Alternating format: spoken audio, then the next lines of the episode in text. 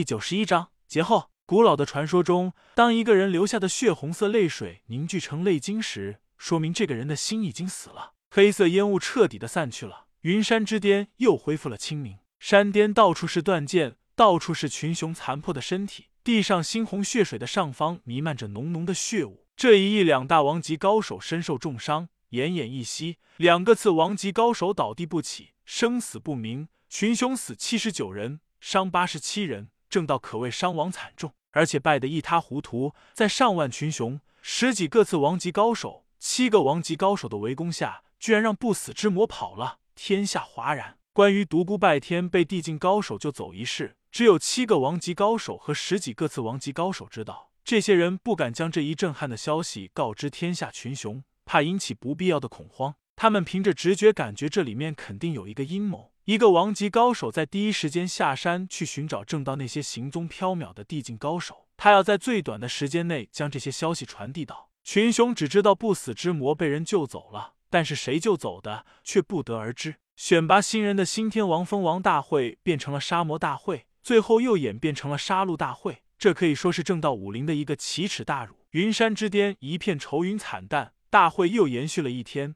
新天王封王大会变成了诛魔大会。所有正道人士聚在一起讨论如何追剿独孤拜天。最后几个王级高手又开始遍邀天下知名高手前来商讨如何进行诛魔行动。南宫仙儿感觉身体阵阵发凉，他怎么也没有想到独孤拜天会强横到如此地步，内心隐隐有种恐惧感。这个独孤拜天实在太可怕了，我是不是错了？南宫家也许真的不该招惹这个人。哼，我没有错。如果再给我一次机会，我还是会这样做的。这样一个不能为我所用的人，早晚会成为我的生死大敌。对付这样的敌人，最有效的办法就是在他武功大成之前将他扼杀。我需要仔细的考虑一下将来的行动。水晶站在云山之巅的边缘，神色复杂的望着远处的群山，内心之中有一丝失落，有一丝遗憾。李师轻轻的走到了他的背后，道：“想什么呢？我在想人。哈哈，水晶妹妹思春了，不会是在想我吧？”死兔子华云飞走了过来。水晶看了他一眼，淡淡的道：“我在想人为什么是这样的复杂人啊？”唉，李师若有所思道：“你想的太多了。”华云飞也倒还是想想眼前的事情吧。不死之魔将正派人士打得稀里哗啦，尤其是重伤的四个高手中，有一个是五大圣地的传人。我们圣地的处境不妙啊，在世人心目中的地位必定会有所下降。这时，幻天轩的传人王道也走了过来，道：“这个独孤拜天太可怕了。”据我所知，三个月前他才刚刚突破超一流高手的限制，进入超级高手之列。想不到短短三个月，他在做突破。以他如此进境，再过几年，天下谁还能治他？难道那段历史会再次重演？李师道他现在已经开始初步魔化，当他不死魔功大成之时，很难让人想象。水晶淡淡的道：“你们有没有发觉，他之所以会这样，不都是我们逼的吗？”几人愕然。七千八百九十七年，云山之巅举行的新天王封王大会，将永远的被天宇大陆的武林人记在心中。大会三约后，武林群雄陆续下山而去。五约后，不死之魔大战云山之巅的事被传得沸沸扬扬。十约后，天宇大陆十九位王级高手联名签下武林天王令，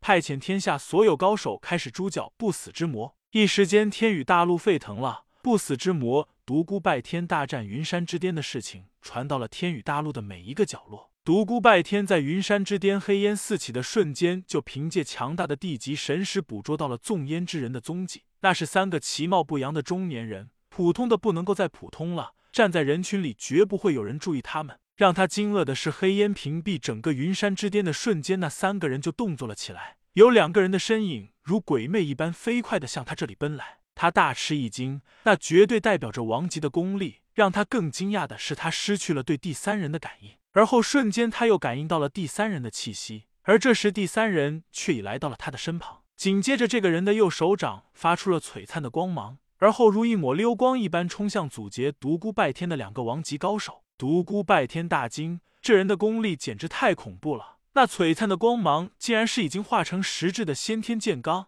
以此来看，这绝对是一个地境高手。他知道前面那两个王级高手要倒霉了，他心中没有丝毫怜悯，一种快感自心中升起。他知道自己的心已经随着司徒明月的匕首刺进他体内的时候，彻底的冷了。果然，在轰轰如雷鸣般的声响中，传来了两个王级高手的惨叫。与此同时，另外两个释放黑烟的人已来到了他的眼前，低喝道：“快走！”他毫不迟疑，紧随着二人向山下奔去，边跑边不带任何感情的大声冷笑道：“嘿嘿，你们所有人都给我好好的活着，等我不死魔宫有成之约定会一一拜会。”他们四人奔下了云山之巅，然后钻进了连绵的群山中，跑了好久才停下来。独孤拜天冷冷盯着三人道：“说吧，你们三人为什么要救我？”那个地境高手没有回答他的话。深深的看了他一眼后，如一缕青烟般朝远方飞掠而去。余下的两个王级高手，其中一人笑道：“陆剑不平，拔刀相助。哼，天下没有免费的晚餐，你们到底为何救我？如果现在不说出来，我就当你们从来没有救过我。下次相遇，说不定就会当做仇人相见。”独孤拜天冷冷的话语没有任何感情。两人笑了笑，没有说话，也向远方奔去。独孤拜天慢慢的走上一座山巅，然后轰的一声摔倒在地。两个王级高手又出现了，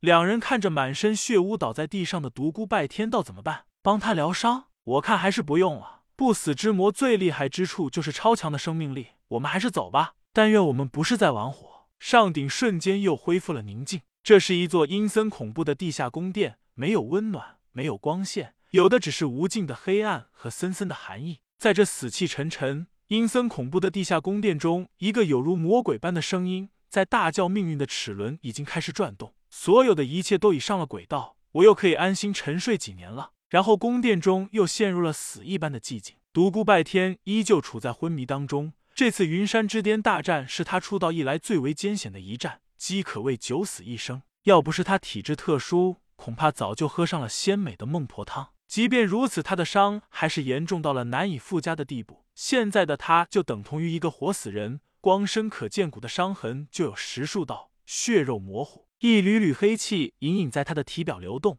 这是他舍身成魔后附带而来的不死魔功的初级功法。这已经不是第一次在他体内运行。上一次他在开元城外被冰封时，不死魔功曾经在他体内悄悄而又缓慢的运行，凝聚了大量的天地精气，帮他修复受创的身体，以致在他体外形成了带有白玉寒冰属性的坚冰。只不过当时他的身体恢复后，不死魔功不便停止了运行，就像什么也没发生过一样。到现在，他还不知道那次为什么他的伤势会不治而愈。不死魔功和和他强行运用战天诀中的禁忌之法偷天换约有异曲同工之妙，都是汲取天地间的精气为我所用。只不过前者属于主动，后者属于被动。他身体四周的空间开始暗淡，天地间游离的精气不断向他涌来。这一次，他体内不死魔功的运转速度与上次不可同日而语，源源不断的天地精气不停的向他涌来，他四周的花草不断的枯萎衰败，他周围的空间更是变得越来越暗淡，到最后，他仿佛坠入了黑洞一般，全身都处在一片黑暗当中。